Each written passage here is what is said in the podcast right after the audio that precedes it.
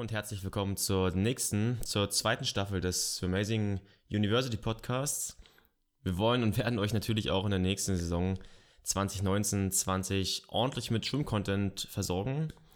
Hier und da haben sich ja einige von euch immer mal wieder gemeldet und äh, Feedback dagelassen, auch konstruktive Kritik, wofür wir uns an dieser Stelle auf jeden Fall auch nochmal bedanken möchten bei euch. Und wenn du Fragen hast, kannst du die natürlich auch immer unter den jeweiligen Stream äh, posten, beziehungsweise erreichst du uns auch am besten auf den jeweiligen Social Media Plattformen. Wir hatten gestern auf Instagram gefragt, was euch gerade so beschäftigt, welche Fragen euch äh, schwimmspezifisch interessieren und da kam wieder ein ganz interessanter Themencocktail zusammen mit ganz generellen Sachen wie, wie werde ich im Schwimmen besser oder auch ähm, wie ich die Wasserlage verbessern kann und welche Faktoren da mit reinfließen, beziehungsweise welche Faktoren vielleicht nicht die offensichtlichsten sind, um die Baustelle Wasserlage zu verbessern und äh, auch Themen wie Trainingsphilosophie, ob man Laktattoleranztraining zum Beispiel ganz jährlich trainieren sollte oder nicht. Und was auch äh, spannend, glaube ich, ist, auch nochmal da so ein bisschen sich Gedanken darüber zu machen, äh, Trainingswissenschaft bzw. Erfahrung versus äh, Wissenschaft im Schwimmen. Und dann würde ich sagen, starten wir jetzt direkt mal durch. Also viel Spaß beim Reinhören. Ah, das ist eine gute, äh, lass uns mal, oder wir kommen mal, das ist eine ganz gute Überleitung, weil wir kommen mal zu den Fragen. Vorher nenne ich es jetzt einfach mal. Wir haben ja ein paar Fragen wieder bekommen. Ich hatte vorhin auf Instagram gefragt, ob mhm. die Leute irgendwas wissen wollen und ähm, meinte nämlich einer auch, ich weiß nicht, ob, ob er dich kennt oder äh, das ist nämlich der Pascal, der meinte, warum, muss ich mal, ich habe es mir hier abfotografiert, warum schauen Trainer am Beckenrand immer so grimmig? Mit einem Smiley. Nicht so. alle. Nicht alle. Nicht alle. Also bei mir, ja, es kommt drauf an. Also ich, ich war schon immer so, weißt du das sagen? Ich meine, der, der Jan, mein, mein BJJ-Trainer, der hat auch gesagt, wieso guckst du mal so böse? Und dann habe ich gesagt, ja, keine Ahnung, ich habe nichts zu lachen gerade. Ja, auch das war bei mir schon immer so. Also ja. ich meine, ich glaube, wenn, wenn wir jetzt persönlich zusammen sind, dann lache ich, glaube ich, schon relativ viel, denke ich jetzt einfach mal so. Da bin ich, also ich kann es schwer einschätzen, manchmal ist auch die Selbstwahrnehmung weit weg von der Realität. Aber würde ich jetzt mal Stichwort behaupten. Schwimmtechnik. Ja, Schwimmtechnik oder auch halt, wie man selber halt so auftritt und sowas. Aber ich glaube schon, dass ich weiß, wo ich die Leute kenne ja. wo ich mich wohlfühle, dass ich schon eher für gute Stimmung sorge. Auf der anderen Seite, wenn ich Leute nicht kenne und am Beckenrand sitze, ich meine, ich habe eigentlich keinen Grund, wenn ich am Beckenrand sitze und irgendwie aufs Wasser starre und meine Schwimmer angucke, warum soll ich dann Lachen auf dem Gesicht haben? Ja. Ist jetzt kein, also wäre für mich unlogisch. Ich meine, wenn ich einen Joint geraucht hätte, vielleicht, dann bin ich gut gelaunt. Generell überall, da kann auch ein Schmetterling an mir vorbeifliegen und ich kriege einen Lachkrampf. Aber jetzt generell, wenn ich jetzt irgendwie einfach da sitze und mir irgendwie Gedanken mache, dann sage ich ganz ehrlich, denke ich vielleicht auch mal an was ganz anderes und nicht an Schwimmen. Ja, klar. Ja, ich glaube, die meisten, oder das wirst dir, wirst dir auch so gehen, die wollt einfach immer wahrscheinlich immer noch mehr sehen, als geht. Obwohl sie ja, ja eh schon pushen, die ganzen, die jungen Kids. Aber ja, ja ist halt also so. Also ich, im Prinzip, glaube ich, würde ich es mal so zusammenfassen, dass in der meisten Zeit, wenn du irgendwie in meiner Gegend bist, du meistens zum Großteil das kriegst, was ich gerade bin. Also wenn ich lache, dann ist es normalerweise ein echtes, ziemlich echtes, also eigentlich ein echtes Lachen, würde ich sagen. Und wenn ich irgendwie neutral gucke oder ernst gucke, dann ist das nicht böse gemeint, sondern dann ist das mein normaler Gesichtsausdruck. Ja, Und dann ist, ja, ja, ist, ist es halt, wie es ist. Ja, ist wie es ist. Na ja, gut, ähm, dann lass uns mal ein paar Fragen hier noch äh, abarbeiten. Und zwar die Sarah fragt, ähm, welche Übungen sich äh, für muskuläre Schulterkräftigung eignen. Für, muskulä für muskuläre Schulterkräftigung. Ja, ich meine, mm, also kommt darauf an, wie die Frage jetzt gemeint ist. Also ob es jetzt in Bezug auf Prävention für Schulterschmerzen ist oder generell, also ich meine, Schultern, was kann man da machen? Liegestützen gehen sicherlich zum Teil auf die Schultern, man kann Planking machen, das geht zum Teil auf die Schultern, besonders, also es geht natürlich zum Großteil auf den Rumpf, aber auch irgendwo so auf die hintere, wenn du dich dabei rausdrückst, auch hinten auf die ähm, Schulterblattmuskulatur etc. Ähm, Im Kraftraum kann man es natürlich machen. Ja. Ansonsten mit dem Terraband kann man sehr viel machen. Innenrotatoren, Außenrotatoren stärken. Und ja, also die, die ganz klassischen Übungen im, im, im, im Kraftraum sind im Prinzip mit Freihandeln zu machen oder an einem Seilzugturm. Und alles andere, was jetzt in Prävention geht, da muss man, glaube ich, auch wissen, was genau, welches Problem mit welcher Sehne oder sowas vorliegt. Mhm. Dann würde ich eher mal zu einem guten Orthopäden oder zu einem guten Physiotherapeuten gehen und mit Übungen vormachen lassen. Ja, wir haben ja auch, äh, ich glaube, zwei oder drei Videos mittlerweile bei uns auf YouTube ähm, online. Da kann die Sarah auf jeden Fall auch nochmal nachschauen. Also ähm, da würde ich ganz ehrlich, die Antwort an die Sarah wäre, ich würde meine Tastatur nehmen, www.youtube.com eingeben und Schulterkräftigungsübungen, Kraftraum oder was du, was du haben willst, eingeben. Und dann findest du massig Sachen dazu. Macht, glaube ich, mehr Sinn, als wenn ich jetzt irgendwie versuche, irgendwie wörtlich Bilder zu beschreiben, ja. die dann bei euch irgendwie so ankommen, dass ihr damit zu Hause was anfangen könnt. Ja. Naja, es geht ja um die, genau um die Ideen, so was, worum geht es eigentlich darum, also, glaube ich. Ja. Ähm, okay. der, der, Fabian fragt, ähm, ob äh, Schwimmen mit Pulsgurt, ob du das sinnvoll für, für sinnvoll hältst. Ja, das Problem an den Pulsgurten ist halt, dass sie so gut wie nie richtig halten, ne?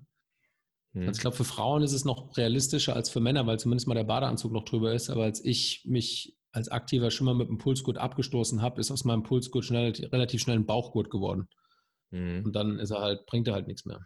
Also das ist immer die Herausforderung, dass der beim Abstoß nicht verrutscht. Und also ich würde es nicht machen. Mhm. Das ist meine Antwort. Also ich, also ich würde es nicht machen, aber ich würde mir den Flex Edge kaufen an seiner Stelle, den setze dir an die Brille, an die Schläfe und da wird dein Puls von A bis Z die ganze Zeit auch mitgemessen. Und du hast nicht irgendeinen so lapprigen Pulsgurt an der Brust rumhängen. Ja, Flex Edge, okay, ja, genau. Kann man gerne mal schauen. Ist es eigentlich das mit dem Lieferdatum? Äh, passt es jetzt schon? Werden das ist eine gute Frage. Also bei mir ist noch nichts angekommen. Wie ist es bei dir? Nee, Europa. Ich glaube, wahrscheinlich erstmal Premier USA wird da irgendwie, glaube ich, geliefert, so wahrscheinlich. Naja, sie haben eigentlich Mitte Oktober gesagt, aber das ist, eine, ist ein guter Stichpunkt. Habe ich ein bisschen verdrängt, müsste ich vielleicht ja. auch nochmal eine E-Mail schreiben und fragen, was da Sache ist. Dann fragt die Lisa, wie sollte eine Woche eines Schwimmers ähm, vor dem Wettkampf aussehen? Also wahrscheinlich auch Schwimmerin. Hm. Ja. Warte mal, wer fragt es? Äh, Lisa. Ich glaube, aus Heidelberg hatte ich erst gesehen. Kommt sie? Okay. Ähm, das ist auch wieder eine Frage, die, die man ohne weitere Informationen nicht genau beantworten kann. Also die Frage ist, was ist es für ein Wettkampf? Wenn es ein Trainingswettkampf ist, also ich sage jetzt mal, der Wettkampf ist noch, sage ich mal, sechs Wochen vor dem Wettkampf, den sie sich ausgesucht hat, um richtig Leistung zu bringen dann kann im Prinzip die Woche ganz normal aussehen wie die Wochen davor auch. Du musst theoretisch noch nicht mal den Tag davor locker schwimmen. Also es kommt darauf an, wie du psychologisch drauf bist. Also wenn du es verkraften kannst und wirklich einzuschätzen weißt, dass das ein reiner Trainingswettkampf ist und du die Zeit nicht auf die Goldwaage legst, dann kann auch ein Wettkampftag eine ganz normale Trainingseinheit sein. Andersrum, wenn, sagen wir mal, es ist jetzt die Woche von den deutschen Jahrgangs- oder den deutschen offenen Meisterschaften, dann würde ich versuchen, ausreichend zu trinken. Damit meine ich nicht Alkohol, sondern Wasser und halt einfach Elektrolyte als Speicher füllen. Und ähm, ich würde mich ein bisschen extra noch dehnen. Ich würde vielleicht ein oder zwei Sessions mehr Dehnungen einbauen. Ich würde versuchen, so wenig wie möglich auf meinen Beinen unterwegs zu sein. Das heißt, ich würde lieber also liegen, klassisch. Ja, liegen, halt Beine schonen, Beine hochlegen. Ich würde ja. versuchen, ausreichend Schlaf zu bekommen. Ich würde versuchen, auf jeden Fall zu den Zeiten aufzustehen, wo ich im Wettkampf fit sein muss. Also wenn ich zum Beispiel weiß, ich muss bei einer deutschen Meisterschaft um 8.30 Uhr meinen Vorlauf schwimmen und ich habe aber zum Beispiel Ferien davor und ich penne jeden Tag bis um 10 die Woche davor, dann machst du sicherlich einen gravierenden Fehler. Mhm. Dein Körper stellt sich auf 10 Uhr ein und wenn um 6 Uhr der Wecker klingelt, dann denkst du, du bist auf dem Mond. das ist keine Ahnung, dann bist du sowas von einem Tiefschlaf. Also das, also es, sind, es kommt halt drauf an. Ne? Also ich würde sind, sind, ist eine schwierig zu beantwortende Frage. Also wie gesagt, umso weiter das weg von deinem Hauptwettkampf ist, würde ich sagen, kannst du es eigentlich mehr oder weniger wie eine normale Trainingswoche betrachten.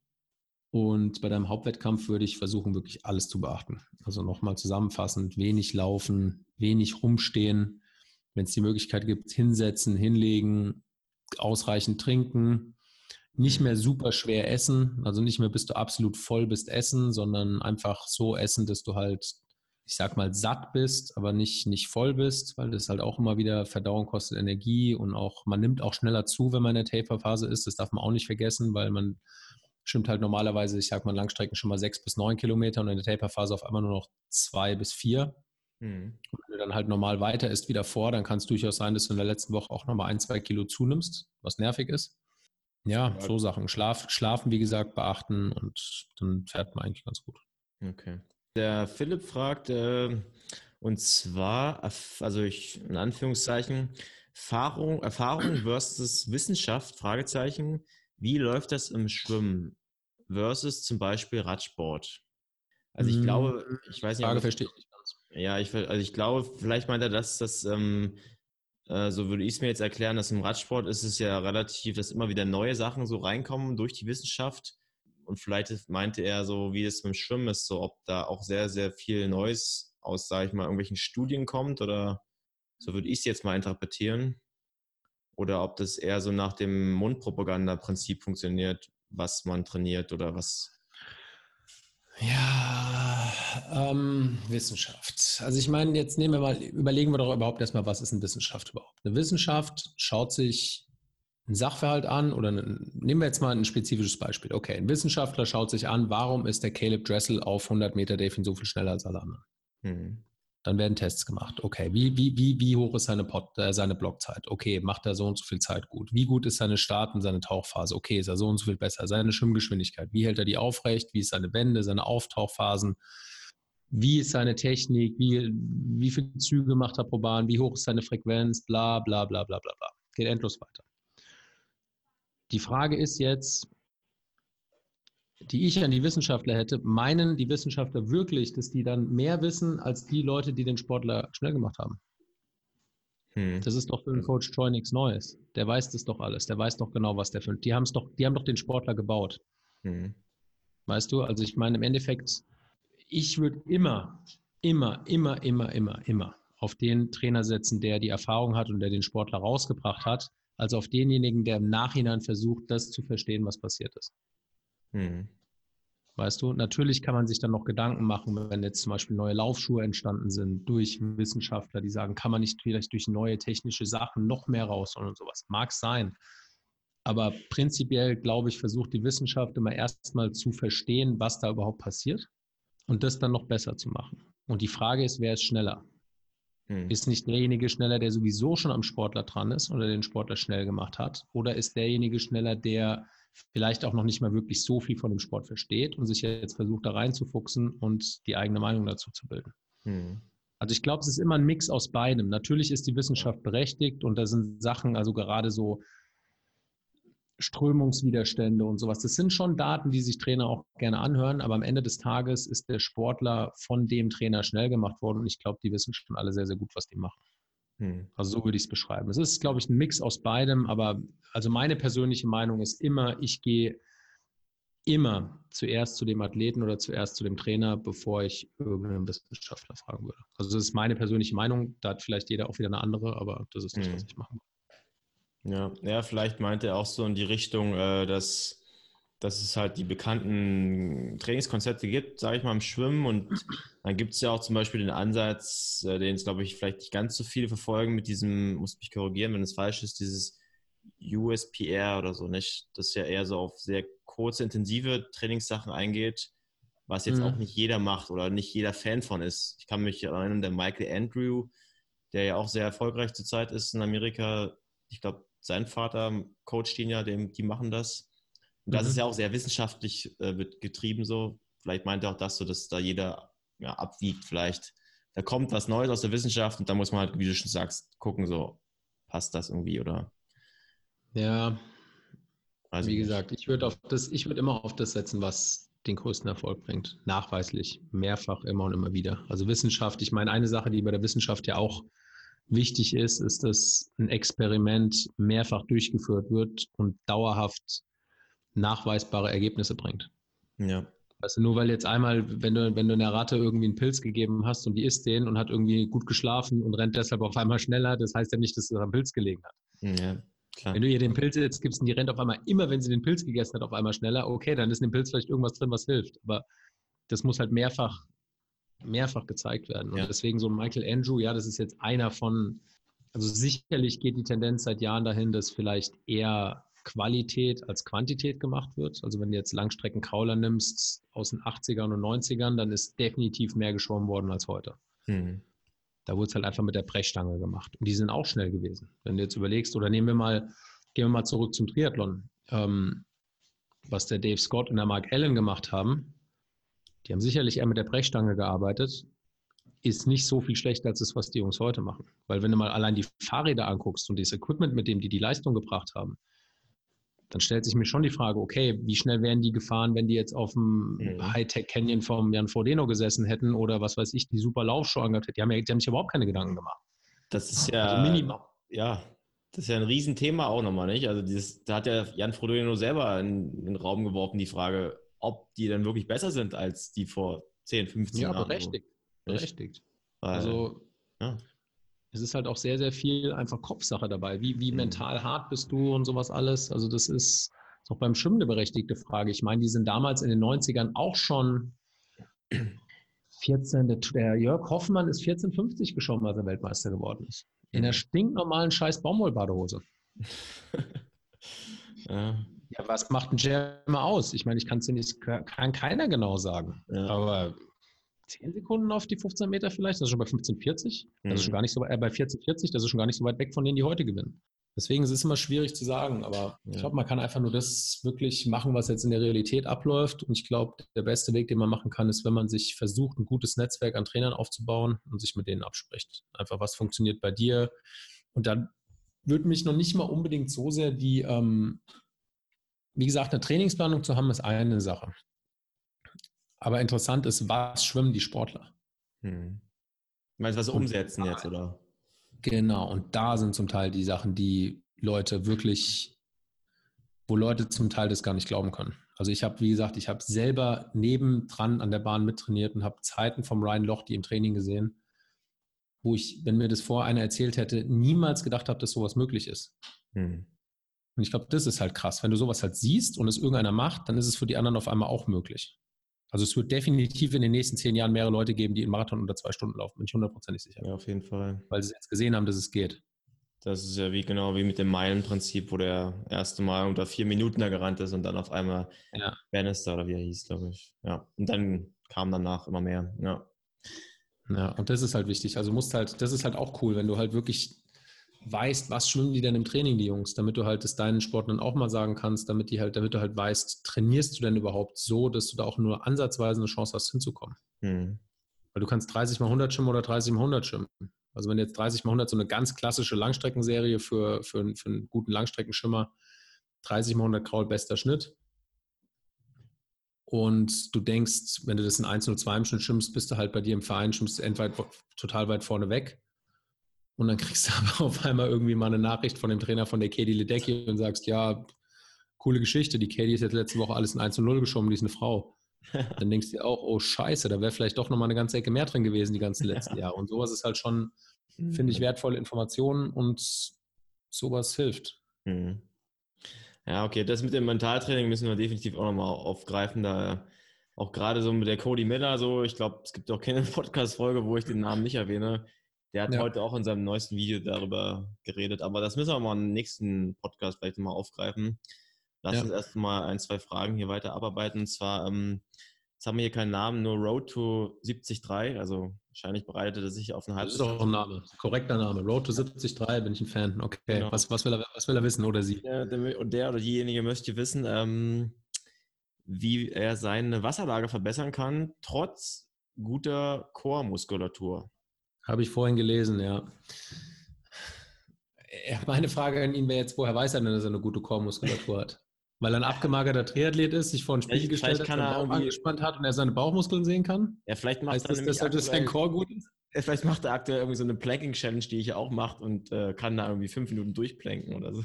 Ja, ja, gut. Ich meine, also ich sag mal jetzt nur, weil du ein Sixpack sehen kannst, heißt das nicht, dass du ein guten, gutes Chor hast. Ja. Da geht es ja auch Plank viel, was du Plank ist nicht schlecht, aber es ist halt, Schwimmen ist halt tricky, ne? Die Körperspannung, es hilft dir auch nicht nur ein stabiler Bauch, sondern die Körperspannung muss im Prinzip vom Kopf bis zu den Fußspitzen da sein. Also du brauchst auch eine Spannung in deinen Beinen, damit die mhm. Wasserlage funktioniert. Aber auf seine Frage jetzt direkt, also es soll jetzt nicht irgendwie rüberkommen, dass ich unseren Road to 70.3 jetzt hier irgendwie angreifen will. Überhaupt nicht, sondern das ist einfach mal jetzt eine Frage, die mir durch den Kopf gegangen ist. Ähm, ich glaube, wichtig ist, dass er halt schaut, ob auch wirklich der Kopf in der richtigen Position ist, dass er wirklich nach unten schaut. Also ich, ich sage immer, man soll sich Schwimmen so ein bisschen so vorstellen wie eine Waage.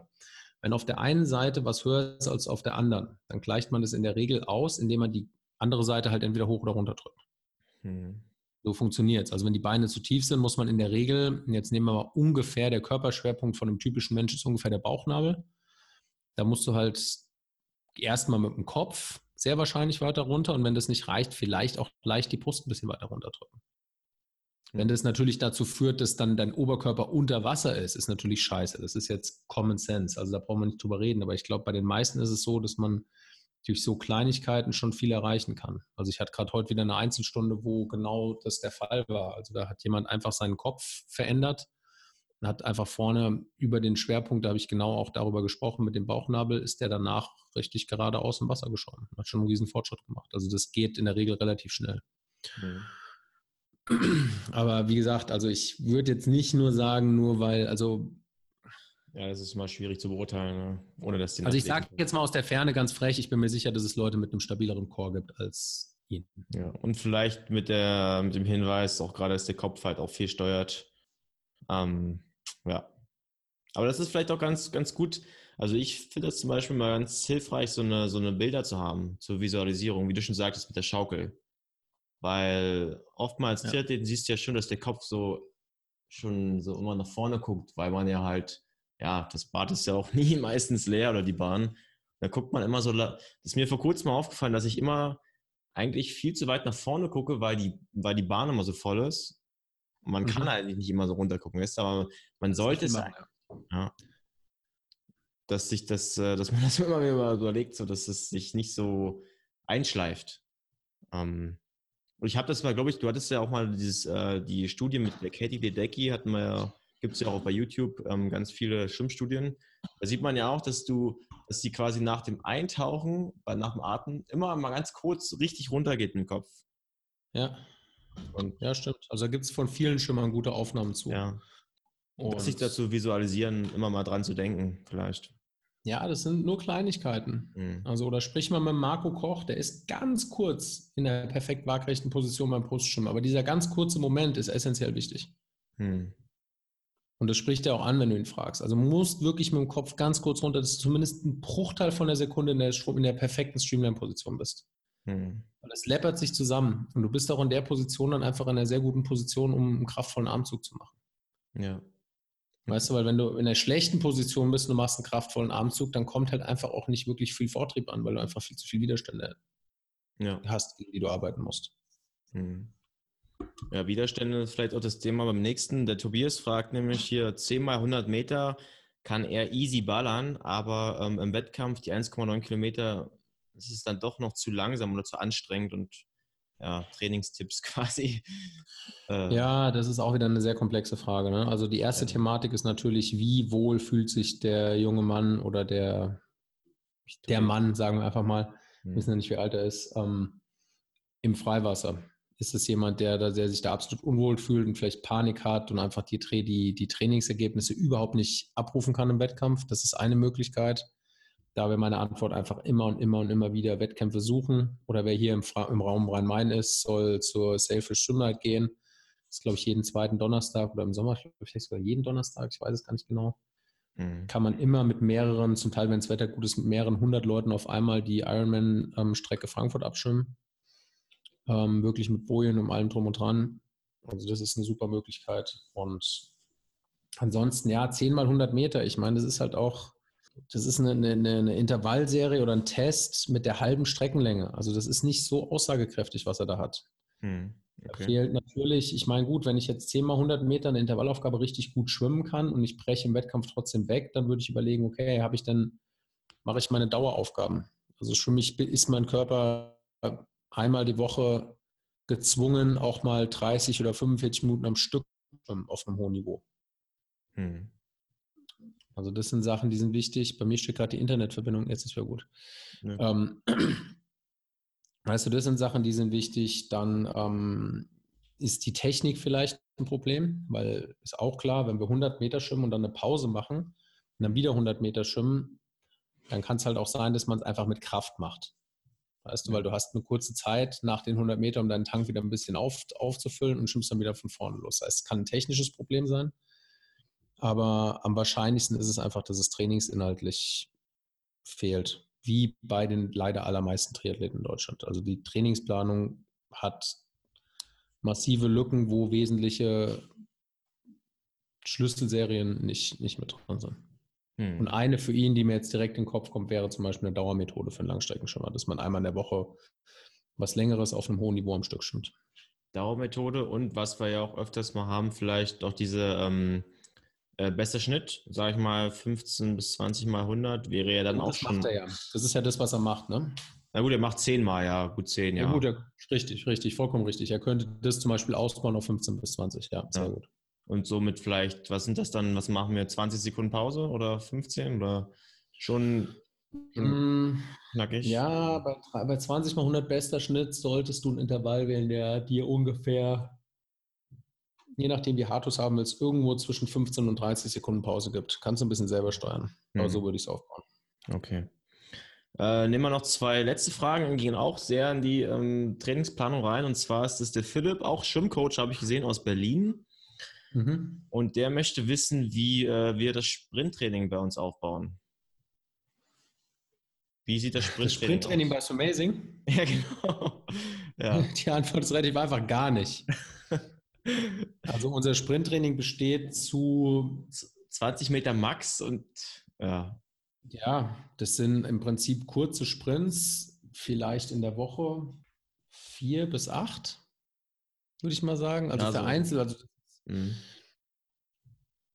hin und wieder kurze Sprints. Also so ist es bei meinen Frankfurtern auch. Das sind also meistens in, in Serien oder in Trainingsaufgaben, die in Trainingseinheiten, die eher einfach, ich sag mal jetzt eine, eine, Basic-Einheit sind, also Grundlageneinheit, wo kein wirklich wichtiger Reiz jetzt drin ist. Da sind in der Regel ein paar Sprints mit drin.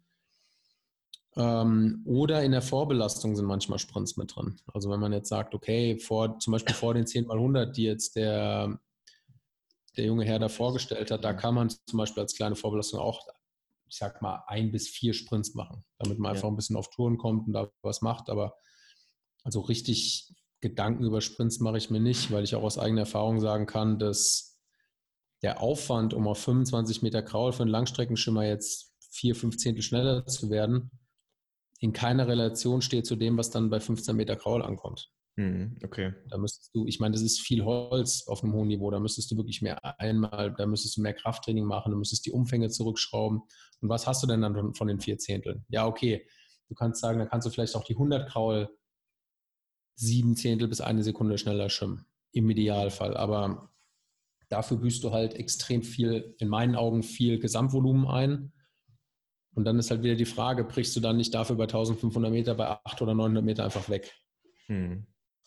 Also der, die Antwort auf die Frage, also Sprints spielen weder bei, bei, der, bei den Leistungsschimmern bei der SG Frankfurt oder auch nicht bei der Amazing-Planung eine, eine vordergründige Rolle. Ja, ja. Aber trotzdem ist es so, dass eigentlich alle solide auch 100 Meter schwimmen können. Hm. Solide. Ich meine jetzt nicht, wo man sagt, wow, krass, der ist so schnell auf 100 Meter, aber es ist nicht so, oh Gott, so schwimmt der 100 Meter, sondern die können alle auch einigermaßen 100 und 200 Meter schwimmen. Was vielleicht schon relevanter ist, ähm, ich weiß es auch nicht, ob er, ich glaube, er meint schon, es ist amazing jetzt generell, äh, ja. wie das Laktattoleranztraining aussieht. Und das ist ja schon ein Baustein, der gerade jetzt zum Ende der Saison schon wichtig war. Ja. Hatten wir ja auch neu mit reingenommen. Ähm, wie war denn das eigentlich nochmal? Ähm, ja, also Laktattoleranz gibt es auch verschiedene Möglichkeiten. Also es gibt eine Möglichkeit, dass du kurze Abschnitte maximal voll mit sehr, sehr viel Pause schwimmst. Das ist eine Möglichkeit, um Laktattoleranz zu machen. Halte ich auch wieder nicht unbedingt so viel von, ähm, weil das auch wieder eher für Beckenschimmer gedacht ist, die Kurz- oder Mittelstrecke schwimmen. Ich mhm. finde, bei Langstreckenschimmern macht Laktattoleranz mehr Sinn, wenn du zum Beispiel eine gebrochene Streckenlänge mit relativ kurzen Pausen schwimmst. Okay wird auch sehr, sehr viel Laktat gebildet. Also ich sage jetzt mal eine klassische Serie, Serie. Du weißt doch damals, als wir den Kubi im ja. Podcast hatten. Ja. Der, eine klassische Serie von Christian Kubusch zum Beispiel waren, glaube ich, 8 mal 100 Meter, alle 1,10 ab, bester Schnitt. Mhm. Okay. Der ganze Spuk ist nach 9 Minuten und 20 Sekunden vorbei. Sogar ein bisschen schneller, weil er beim letzten schon angeschlagen hat, aber es ist wahnsinnig intensiv. Also es ist eine Serie, die tut extrem weh. Und die musst du gut vorbereiten. Also kannst auch nicht einfach irgendwie 100 Meter einschwimmen, schwimmst dann die 8x100, sondern du musst dich da gut darauf vorbereiten, musst eine Vorbelastung machen. Und das sind eher die Sachen, die ich mit meinen Schimmern mache. Also eher sowas in der Richtung. Oder also heute, wir sind heute zum Beispiel sowas geschwommen. Heute die Serie, die Hauptserie bei meinen Schimmern heute bei Frankfurt waren 50 Meter, alle 50, 100 Meter, alle 1,35, 100, alle 1,35, 100, alle 1,35, 50, alle 50. Und das war eigentlich eine Lagenserie, also 50 Schmett. Dann ist der Lagenwechsel immer mit dran, also 100 Meter, dann 50 Schmett, 50 Rücken, 100 Meter 50 Rücken, 50 Brust, 100 Meter 50 Brust, 50 Kraul, dann mal 50 Kraul. Alles auf einem hohen Niveau, dazwischen 400 Meter Flossen, drei Runden, das Ganze. Dadurch, dass es jetzt wieder langsam in Richtung deutsche Meisterschaften geht, habe ich gesagt, okay, wir stimmen nicht alle Runden tutto completo irgendwie Laktat-Kopfschmerzen, sondern so, dass wir die, die Serie leicht 1 bis 3 steigern. Das heißt, der erste darf langsamer sein als Pace, zweite Runde sollte in Richtung Pace gehen und die dritte können sie Gas geben. Mhm. Okay. Und ähm, wenn wir das nochmal jetzt für die Triathleten unter uns runterbrechen, äh, ist es dann auch relevant, sage ich mal, über die Saison, gerade jetzt vielleicht auch zum Einstieg sowas zu machen? Oder ist es dann eher, braucht man das dann nicht? So das System. Nein, also ich meine, es kommt drauf an. Also bei einem Schimmer ist es so, dass die Rennen am Ende im Sprint entschieden werden. Und da musst du natürlich dazu in der Lage sein, mit sehr viel Laktat im Blut immer noch mal zu explodieren und ein gutes Finish hinzulegen. Ja. Die Situation hat der Triathlet nicht. Du wirst nicht mit ja. einem zweistelligen Laktatwert jemanden finden, der damit aufs Rad steigt. Vielleicht in einem olympischen Triathlon mhm. auf Weltklasse-Niveau. Vielleicht. Ich glaube es aber auch da nicht, weil das Rennen dauert zwei Stunden und ich kann mir einfach nicht vorstellen, dass wenn du einen Schwimmer in der ITU, wenn der aus dem Wasser raus aus Fahrrad rennt, wenn du dir ins Ohr stichst, dass da irgendwie 12,4 Laktat im Blut ist. Glaube ich nicht. Ja, ja also, höchstens bei der Super bei dem neuen Format. Würde mich wahnsinnig überraschen. Und ja. ich glaube, wenn du jetzt so, so ein Frodeno oder ein Kienle oder ein Lange oder wen auch immer pieksen würdest, wenn die bei Hawaii am Pier ankommen und dann aufs Fahrrad steigen, würde ich schätzen, dass die Laktate hätte irgendwo so zwischen, also roundabout drei, drei bis 15. Wobei fünf schon wieder viel ist. Ja. Irgendwo so in der Größenordnung, würde ich sagen. Also sie sind, glaube ich, schon ziemlich aerob unterwegs. Ja, ja. Selbst jemand, der denkt, er ist es nicht. Also selbst wenn jetzt, sage ich mal, der Sebi sagt, boah, ich schon komplett am Anschlag und total voll, glaube ich trotzdem nicht, dass der, wenn du Laktat misst, dass der elf Laktat hat. Glaube ich einfach nicht. Ich glaube, erstens mal glaube ich gar nicht, dass er dazu in der Lage ist, das zu produzieren. Weil es auch überhaupt keinen Sinn macht. Warum sollte er dazu in der Lage sein, elf Laktat zu produzieren im Rennen, was acht Stunden dauert? Mhm. Macht trainingsphysiologisch, das macht überhaupt keinen Sinn. Also es bringt ihm nichts. Das ist eine, eine, eine, Leistungsfähigkeit in seinem Körper, die er überhaupt nicht braucht an dem Tag. Ja. Und dementsprechend glaube ich nicht, dass die überhaupt irgendwann vielleicht in der Startphase, und deswegen, das ist ja auch die Logik, warum ich es bei Amazing einbaue, in der Startphase kann es schon sein, dass du da ein bisschen höher kommst, weil es halt einfach relativ schnell losgeht. Das ist ja nicht alles explodiert. Ja, da ist die Logik halt einfach, dass die Sportler da ein bisschen drauf vorbereitet sind. Aber deswegen im Winter machen wir da eigentlich gar nichts. Also dann eher in der Wettkampfphase. Ja, ja. Ja, das waren soweit die Fragen. Ach so, eine habe ich hier noch von dem Pascal nochmal. Äh, was, was bringt Boxen in der Schwimmhalle mit einem Smiley? Boxen. Boxen in der Schwimmhalle. Also jetzt mittlerweile bin ich mir ziemlich sicher, dass der Pascal, ist es nicht derselbe, der gefragt hat, warum ich, warum Trainer immer so ja, ernst gucken? Ja. Naja gut, dann ist es irgendeiner, der in der Frankfurter Schwimmhalle sein Triathlon-Training macht. Ähm, also Pascal, ich werde mir Mühe geben, dass ich in der nächsten Zeit ein bisschen mehr zu lachen habe. Und Boxen ist ein sehr, sehr gutes Training, um ähm, Rumpfstabilität aufzubauen. Das ist auch eine gute Message an den Herrn, der meint, er hat eine richtig gute Rumpfstabi. Also wirklich Ganzkörper Rumpfstabi kannst du sehr, sehr gut mit Boxen trainieren. Und damit meine ich nicht, dass du jetzt einen Mundschutz kaufst und einen Mundschutz kaufst und dann irgendwie mit deinem Partner dir versuchst, die Lichter auszuknipsen, sondern dass du halt versuchst, mit Pratzen zu arbeiten und dann, ja, also der Pascal hat es ja offensichtlich gesehen, wie wir es machen. Und es ist schon sehr, sehr gutes Training, also sehr, sehr effektiv. Ja, okay. Na gut, das waren erstmal die Fragen soweit. Ja, haben wir es, glaube ich. Sehr gut.